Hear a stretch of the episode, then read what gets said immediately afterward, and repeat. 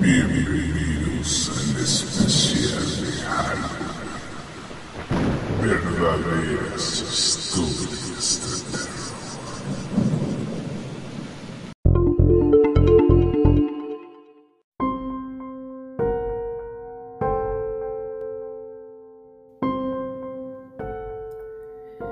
En el especial del día de hoy, romperemos con la lista de capítulos dedicados a temas relacionados con virus. Y es que, aunque estos agentes es bien sabido que poseen la capacidad de generar caos colectivo, causando daño físico, económico, cultural, educativo, psicológico, en fin, la lista podría extenderse. Entonces, ¿de qué hablaremos hoy? ¿Bacterias tal vez?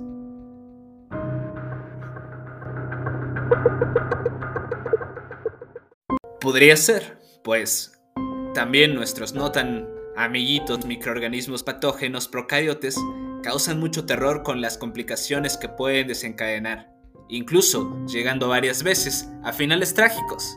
Sin embargo, esta vez hablaremos de otros organismos, que en lo personal y a mucho público le debe faltar estómago para hablar de ellos. Hablaremos de parásitos.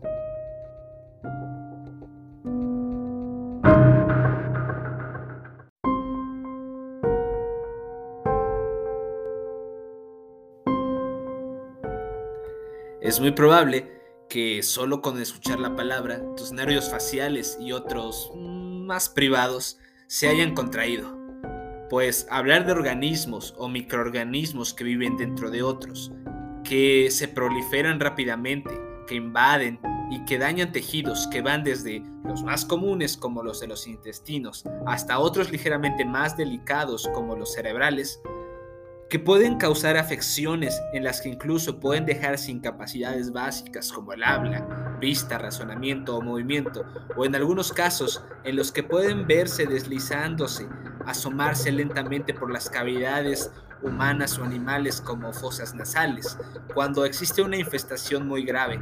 Claro que es algo muy terrorífico.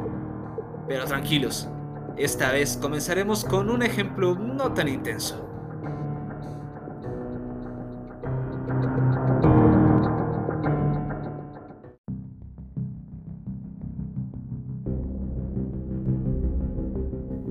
Este capítulo de podcast está realizado bajo el nombre de Giardiasis.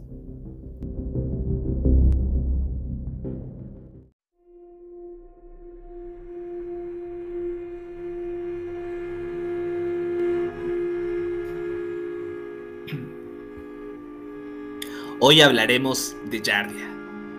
Imagina, insertas la llave en la cerradura de la puerta, giras el pomo y entras a tu casa. Dejas las maletas que sirvieron para aportar tus pertenencias, artículos de uso personal, ropa y los recuerditos que trajiste de aquel viaje, de lo que pudo ser unas vacaciones en familia, con amigos o tu pareja, ya sea a un lago o a una ciudad en la que disfrutaste de sus ricas maravillas culinarias. Pasada una semana, Sigues con los recuerdos vívidos, de los momentos tan alegres. De repente, un retorcijón abdominal te estremece. Te diriges rápidamente al sanitario más cercano y ves, y una vez ahí, agradeces haber llegado a tiempo. Al salir piensas, ¿a qué ahora todo estará mejor? Sin embargo, no es así. Comienzan las náuseas dolor abdominal, vómito, inflamación con gases prominentes. Y como resultado de la diarrea después de varios días, viene la deshidratación. Maldices porque era la semana en la que tenías que entregar la carga laboral que se te juntó con las disfrutadas vacaciones.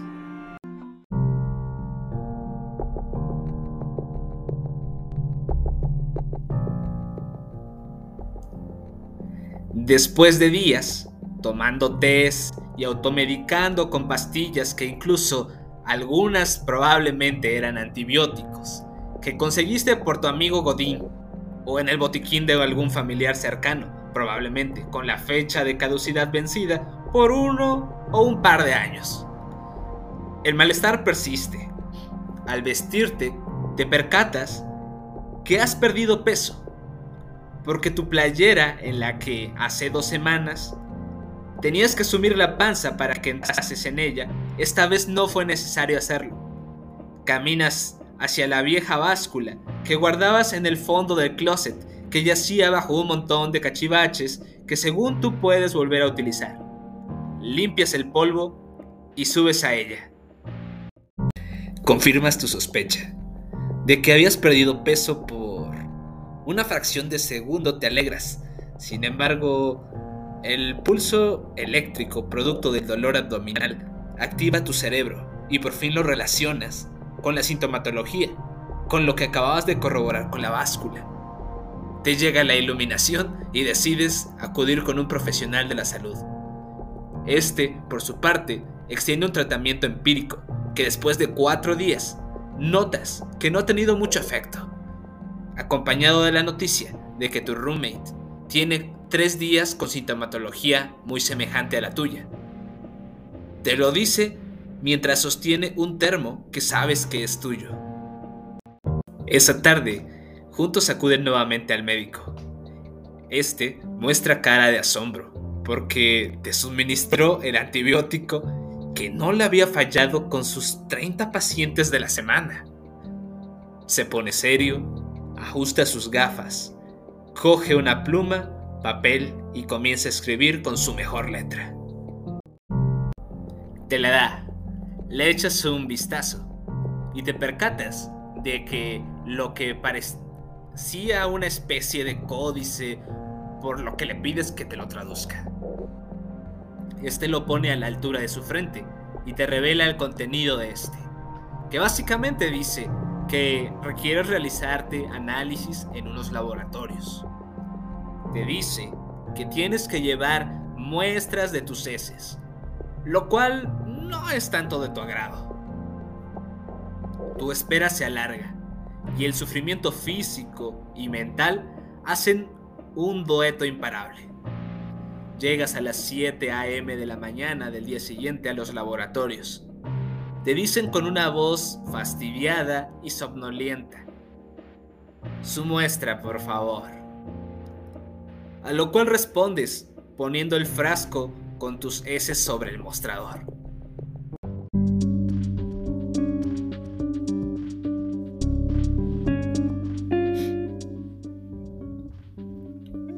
Te dicen que tus estudios estarán listos en uno o un par de días, que por el momento no los pueden enviar vía electrónica y que tienes que regresar por ellos, lo cual no sería posible porque esa misma tarde te encontrarías en una cama de hospital, rodeado de enfermeras olvidadizas y un clásico color crema desgastado en las paredes, con un pinchazo en el brazo, con suero y otra cosa que, para el momento, no sabes que sea.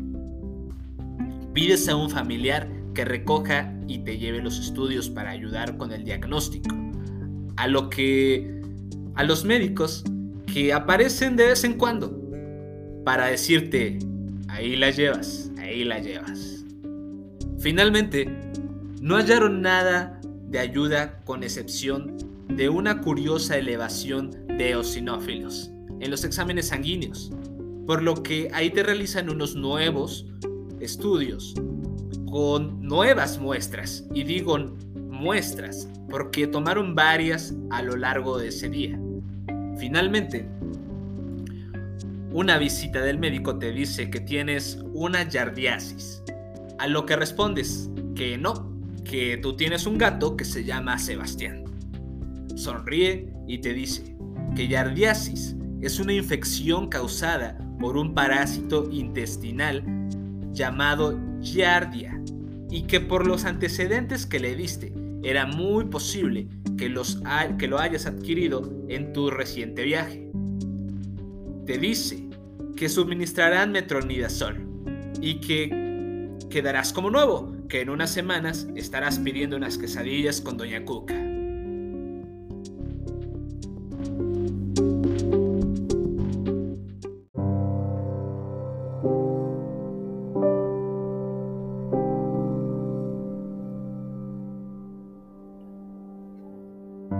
Sin embargo, pasan los días y tus síntomas solo se han controlado.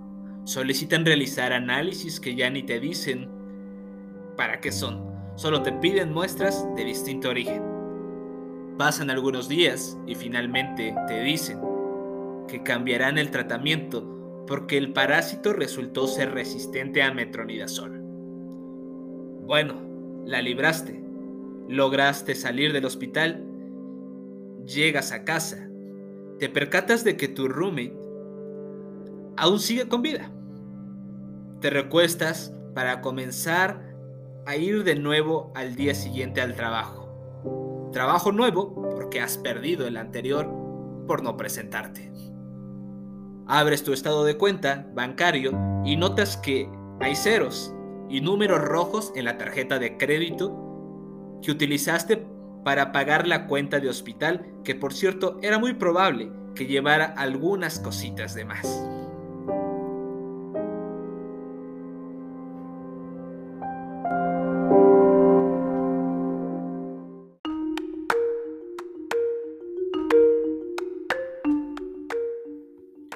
Yardia se puede encontrar en todas las regiones de los Estados Unidos y en todo el mundo. Puede contraer yardiasis si se ingiere gérmenes de yardia. Algunas personas con yardiasis no presentan ningún síntoma. Si se desarrollan signos y síntomas, pueden variar y generalmente comienzan de 1 a 2 semanas después de infectarse con yardia. Los síntomas de la yardiasis generalmente comienzan con 2 a 5 deposiciones blandas por día, con un aumento progresivo de la fatiga.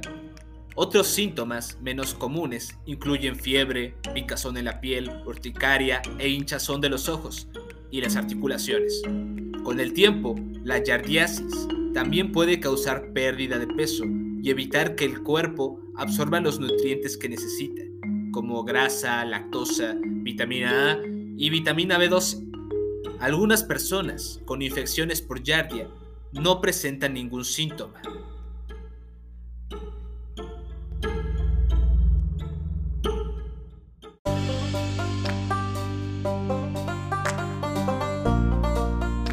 Bajo la voz de Caleb Belsaí Pineda Campos, estudiante de la maestría en Ciencias Microbiológicas en el Instituto de Ciencias de la Benemérita Universidad Autónoma de Puebla. Citando el artículo de Update on Giardia and Giardiasis por Ellen Ernerson y equipo de trabajo, publicado en la revista Current Opinion in Microbiology en el año 2016. Y la página de la CDC con el título de Parásito Giardia.